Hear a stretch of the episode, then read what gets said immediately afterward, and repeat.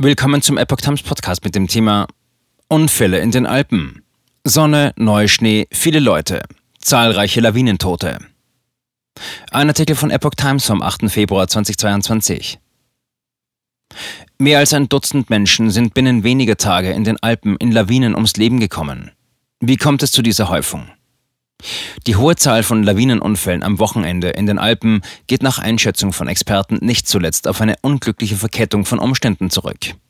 Es waren sehr viele Leute unterwegs, das Wetter war schön und es herrschte eine gefährliche Lawinenlage. Das ist eine Kombination. Da passiert einfach oft etwas, sagt Thomas Feistel, Leiter der Lawinenwarnzentrale im Bayerischen Landesamt für Umwelt.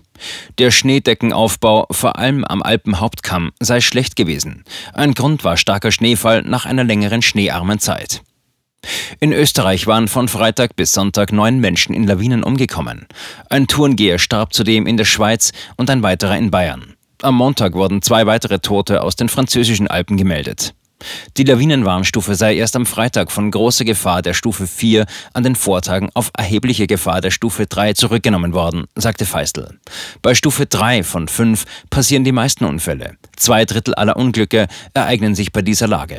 Gerade bei Stufe 3 sei einerseits die konkrete Gefahr teils schwer zu beurteilen, andererseits könnten bestimmte Touren durchaus unternommen werden.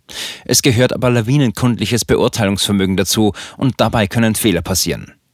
In Teilen der Bayerischen Alpen stieg am Montag die Warnstufe erneut auf 3. Grund waren 20 bis 40 cm Neuschnee und Triebschneeansammlungen durch starken Wind. Feistel mahnte für die nächsten Tage zur Vorsicht. Das sind die unfallträchtigsten Tage, auch weil der Neuschnee locke. Die ersten schönen Tage sind für die Tourengeher die gefährlichsten. Zum Wochenende hin erwarten die Experten der Lawinenwarnzentrale aber eine Entspannung der Lage.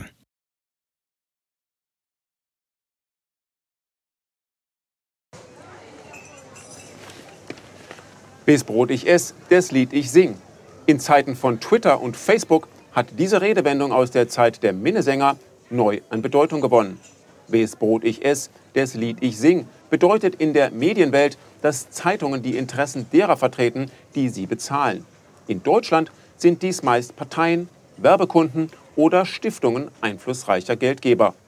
Die Epoch Times ist frei von allen solchen Einflüssen und steht allein in der Verantwortung derer, die sie finanziert, nämlich Ihnen, unseren Lesern.